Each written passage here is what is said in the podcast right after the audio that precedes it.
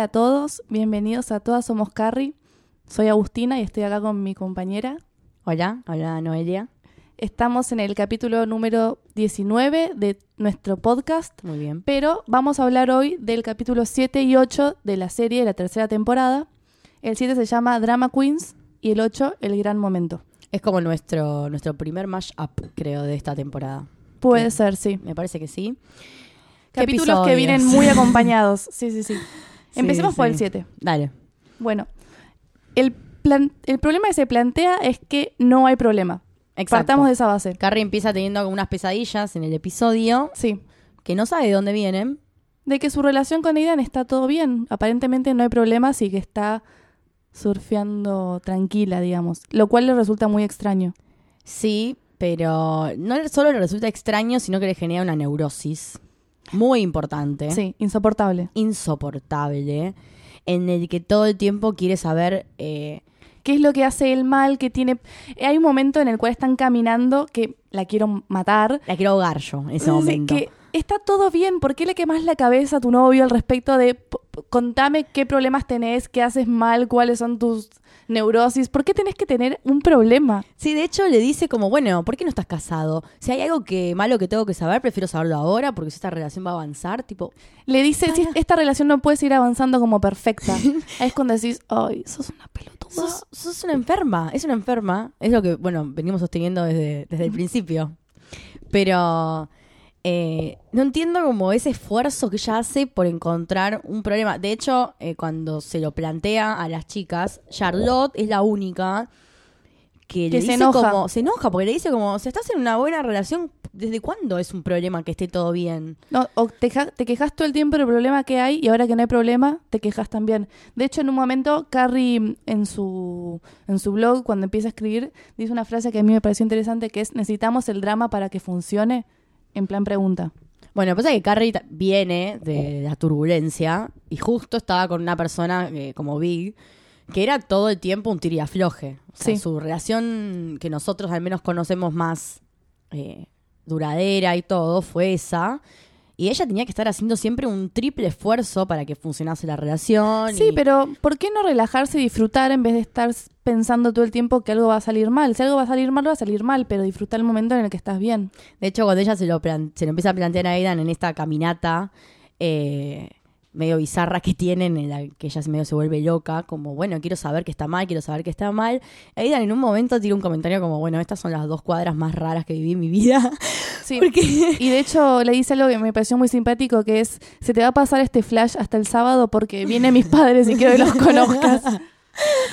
¿sí? Y ni eso puede disfrutar del todo, porque No. es algo que ella siempre quiso, conocer a los padres. de- Pero siempre quise eso con Big, igual. También. Eso es una realidad, porque ella no sabe si quiere... A ver, yo no creo que quiera a Aidan como lo quiso alguna vez a Big, eso se nota, lo quiere, pero no es lo mismo. Y ella en un momento dice, me estoy comportando como Big se comportaba conmigo y yo... Y Aidan está actuando como yo siempre quise que actúe Big. Sí, sí, en realidad sí, es Y verdad. está bien que no quiera lo mismo, porque son relaciones distintas, no tiene por qué amar de la misma forma.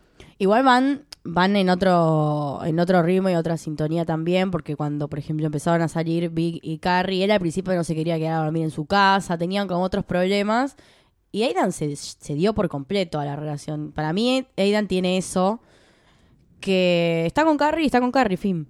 No, no sé, es como una cosa mucho más simple y Carrie no puede manejar lo simple.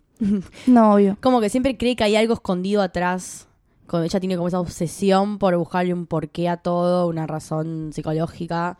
Y no puede tipo solo aceptar que, que nada, que es una relación normal, en la que está todo bien, que se llevan bien, que se divierten y que si no hay ningún problema es algo bueno, es positivo.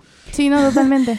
Eh, bueno, es de una hecho, cagada igual, porque es una relación re linda la que tiene con Aidan. sí, es que para mí le hace bien Aidan a Carrie. Pero bueno, ella no puede dejar de ser una loca. Y Miranda, que en este capítulo está como medio contenta, porque está con todo bien con Steve, le dice, sí, es algo bueno tener una relación estable. Pero porque a Miranda le gusta lo seguro. Es lo predecible, dice. La palabra que usa dice, me gusta Steve porque es predecible. Pero está perfecto, porque ella sabe que va a hacer todos los días de su vida y si está con una persona que es siempre igual, a ella le conviene. Sí, obvio, va con su... Es como que en- encajó en su estructura. De- Sí. lo logró encajar en la estructura esa que ya tiene. Sí, pero sin perder el encanto de Steve, que me parece... Ay, obvio. No, no, que siempre es rescatable. Sí. Cosas muy divertidas de este capítulo también es que Charlotte está obsesionada con conseguir marido. Entonces inventó la teoría de que la fuente mayor de hombres solteros son los amigos solteros de la gente casada. Entonces empieza a salir con sus amigos casados. Porque empieza a tener un, eh, empieza, no, tiene, consigue un libro. Ay, que es ridícula. cómo conseguir marido. Sí. Digo, ay, solo Charlotte. Sí, la solo. amo, la amo. Y bueno, en, en este mm, en este nuevo plan que tiene, empieza a salir con dos amigos, de los cuales eh, le comentan sobre un amigo, Phil, me parece. Y ella se obsesiona con Phil y llama todo el tiempo a esta pareja amiga para que le comuniquen con él, para hablar con él. Y nunca se, nunca se logra comunicar. Y un día este amigo, que se le iba a presentar, a Phil, le dice, bueno, encontrate a tal hora, en tal bar, y va a ir Phil. Y termina yendo el amigo y le confiesa que está enamorado de ella. Y ella, no, pero vos estás casado con mi amiga y no sé qué. Y sale toda dramática del bar y se resbala y se cae en la calle y justo venía un taxi que para. Y ahí conocemos a un nuevo personaje que es Trey McDougall, Oh, que es... me irrita igual. Ay, sí, es un pedante. Pero es la nueva pareja de Charlotte a partir de ese momento. Sí, sí, tienen como. mm, Tiene un final así con esa tragedia medio dramática de novela que a ella le gusta. Y es Sí. ahí cuando lo conoce. Casi la atropella su taxi, una cosa así, ¿viste? Sí. Pero Eh, también en todo esto ella había organizado una, una cita con Phil antes de conocer a Trey, en la cual iría al teatro, A la ópera. a la Qué ópera. intensa que es Charlotte. En este capítulo es muy intensa. Sí. Como ella sí o sí se quiere casar, quiero conocer a, a ese hombre de que tanto me hablaron. Se había creado como una vida imaginaria ya con esa persona y no lo, había- no lo conocía todavía. Pero todos los hombres igual, con- o sea, viven en su cabeza en base a su imaginario de hombre, porque siempre está como tratando de como transformarlos a lo que ella quiere o lo que ella se imagina, lo que debería ser su esposo. Ay, Dios, es tremenda. Bueno, ¿y qué pasa en el teatro?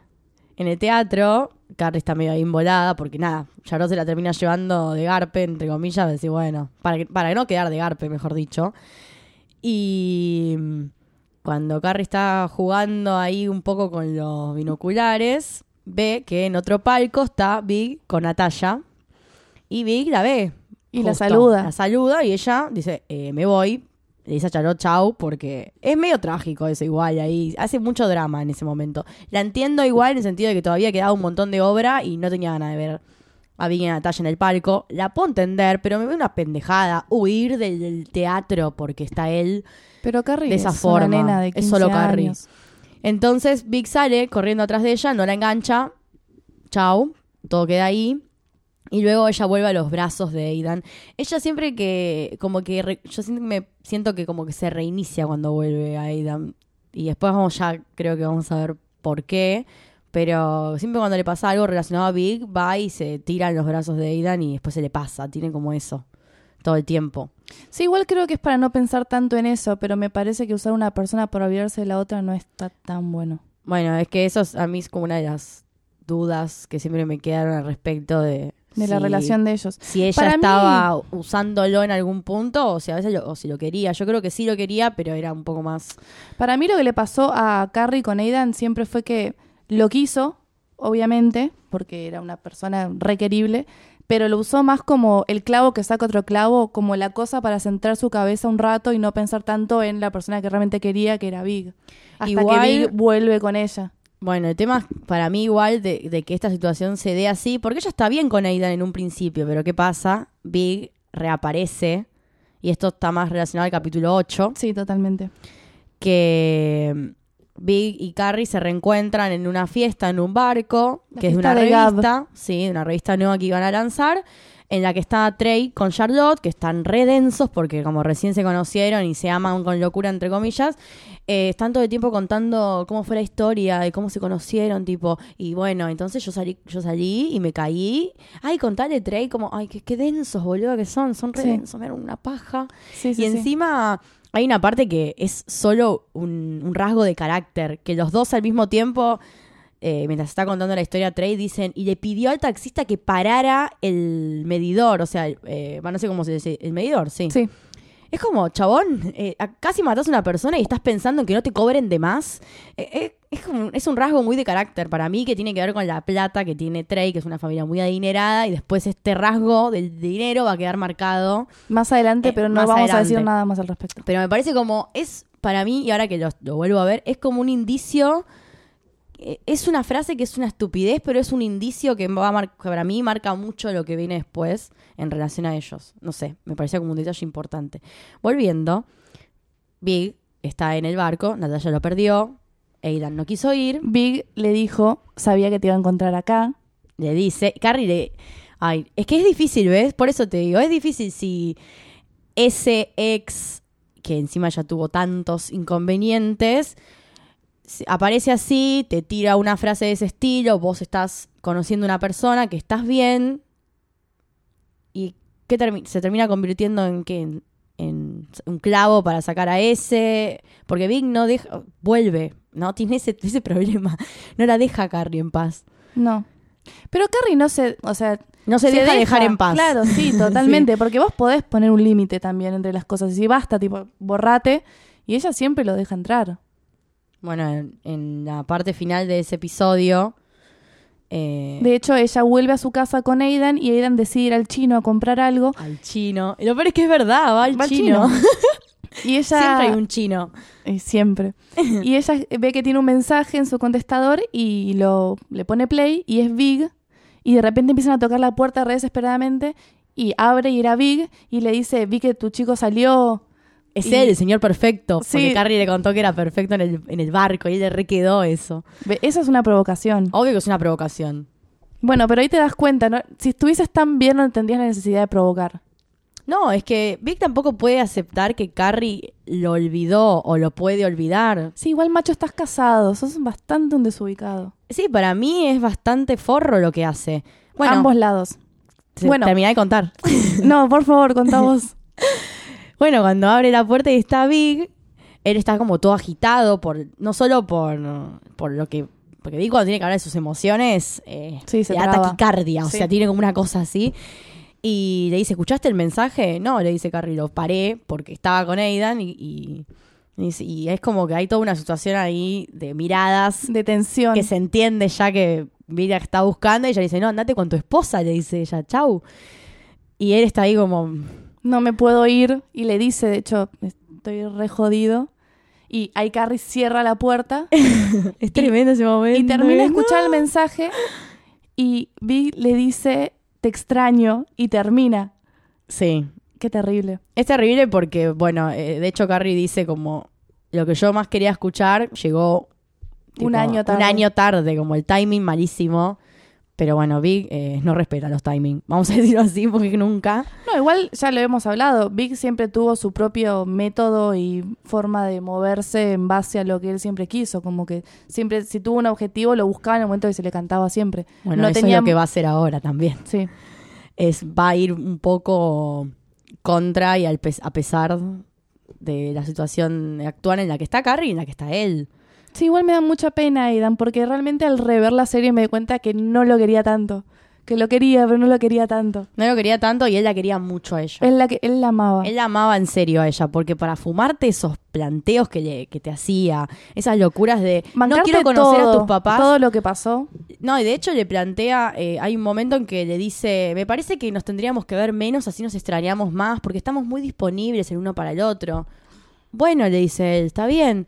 No la llama dos días, ella se vuelve loca. Sí. Como, ay, ¿te Sí. acordás de mí? Soy la chica que ibas a presentar a tus papás. Eh, vos me dijiste que no, que no estemos tan disponibles. O sea, Es que de hecho, Aidan en un momento le dice, estoy haciendo lo que me pediste. Estar menos disponible. Claro, pero todo porque ella genera esas cosas. ¿Y quién se puede fumar algo así? Es algo que te tiene que querer mucho. Sí. Como que yo lo que me doy cuenta reviendo la serie es que Aidan la quería muchísimo y ella lo, lo quería más tranqui de lo que capaz cuando uno la ve por primera vez piensa. Sí. Y bueno, después, bueno, en el caso de, tenemos en el 8, que me parece como algo digno de mencionarse, que Miranda y Steve terminan otra vez, porque a Steve le nace como algo de, tengamos un bebé, eh, Miranda no quiere saber nada, obvio, porque están como en un momento medio raro de su relación y Steve no sé si es como que lo pone ahí como algo que puede salvarlos, cosa que obviamente un bebé no es la respuesta. No, aparte no tienen tiempo. adoptando un perrito, Sí, pero bueno, se terminan peleando definitivamente porque Miranda cree como que ella es la madre de la relación, que siempre lo tiene que estar cagando a pedos a Steve por ser un pibe o un nene. Que no sé si es. O sea, puede ser que algo de eso hay de- en el cual ella eh, siempre es más renegadora y todo, pero porque también siempre está poniendo límites a Steven como es. No sé, ella está trabajando en sus cosas de abogada y le está viendo Scooby-Doo y a ella le jode que le esté viendo la tele. Pero loca, vos sos abogada porque vos que- querés ser abogada. y O él sea, trabaja él- de noche porque él él trabaja en el de bar noche. y bueno, puede ver la tele si quiere. Y le dice, bueno, bajame el volumen y después le dice, bueno, pero eh, pon un posavasos y apaga la luz cuando vengas a dormir. Como que todo el tiempo está tratando como un pibito. Cosa Sí. que él no es, es un hombre que bueno, que, que tiene si mira dibujos animados, no sé. Bueno, entonces se terminan peleando y terminan eh, la relación. De hecho, ella la, la termina. Porque, nada, ve que, que no puede más con eso. Eh, sí, Miranda, Miranda, Samantha está con el viaje, con el, con el Viagra que Que empieza a tomar, sí. En base al, Se a hace su adicta. chico del momento, sí, sí. se hace adicta y todo. Eh, y, ah, y en el 8, bueno, eso era en el 7, y en el 8 tiene el tema con la menopausia. Que se, ellas se enteran ahí que Samantha no tiene 35 como todas, sino, sino más. Es verdad. Tiene como todo un flash de que se va a quedar, se va a secar y llora porque su vida sexual se terminaría y ella se moriría. Porque Es verdad. básicamente hace ese, ese, esa línea. Eh, y creo que esas como son las cosas más importantes de estos dos episodios. Que están Sí. conectados por Big, más que nada. Sí, Y son también un episodio bisagra para los que vienen. sí, totalmente. Como te van, te van a marcar un poco teñir de... De no sé qué sería, no sé ni qué de negro, te oscuridad, diría yo. Te van a teñir de negro Toda los episodios siguientes. Esta temporada que es, es dolorosa. Sí, Es una temporada dolorosa. Nadie la pasa bien del todo después. no. Así que bueno, ahí podemos cerrar, si te parece. Sí, yo... mm, Voy a decir que a Carrie nivel, no. no. a nivel actitud, Carrie no. Carrie Sí. nunca, nunca. Carrie nunca. Carrie nunca. Está loca. No, no, no. Yo no puedo entender cómo consigue tan buenos novios. Yo no puedo creer cómo consiguió a Aidan con toda esa actitud. Sí. Pero bueno, qué sé yo. Mira que Aidan es el famoso keeper. Lo conoces y lo querés. Pero sí, sí, pero ya está. Ella sabe hacer las cosas de otra forma siempre. Así que bueno, Carrie jamás en este, No, en, esto- en este dúo de capítulos. Carrie jamás, jamás. Y se vienen otros jamases, pero no los vamos a develar hoy. Sí. Eh, y bueno, si quieren seguir escuchando, estamos en marsataca.com.ar barra todas somos Carrie. Eh, mi nombre es Noelia. Yo soy Agustina. Y bueno, nos vemos la próxima en las nuevas pesadillas de Carrie Verás yo. Chao. Chao.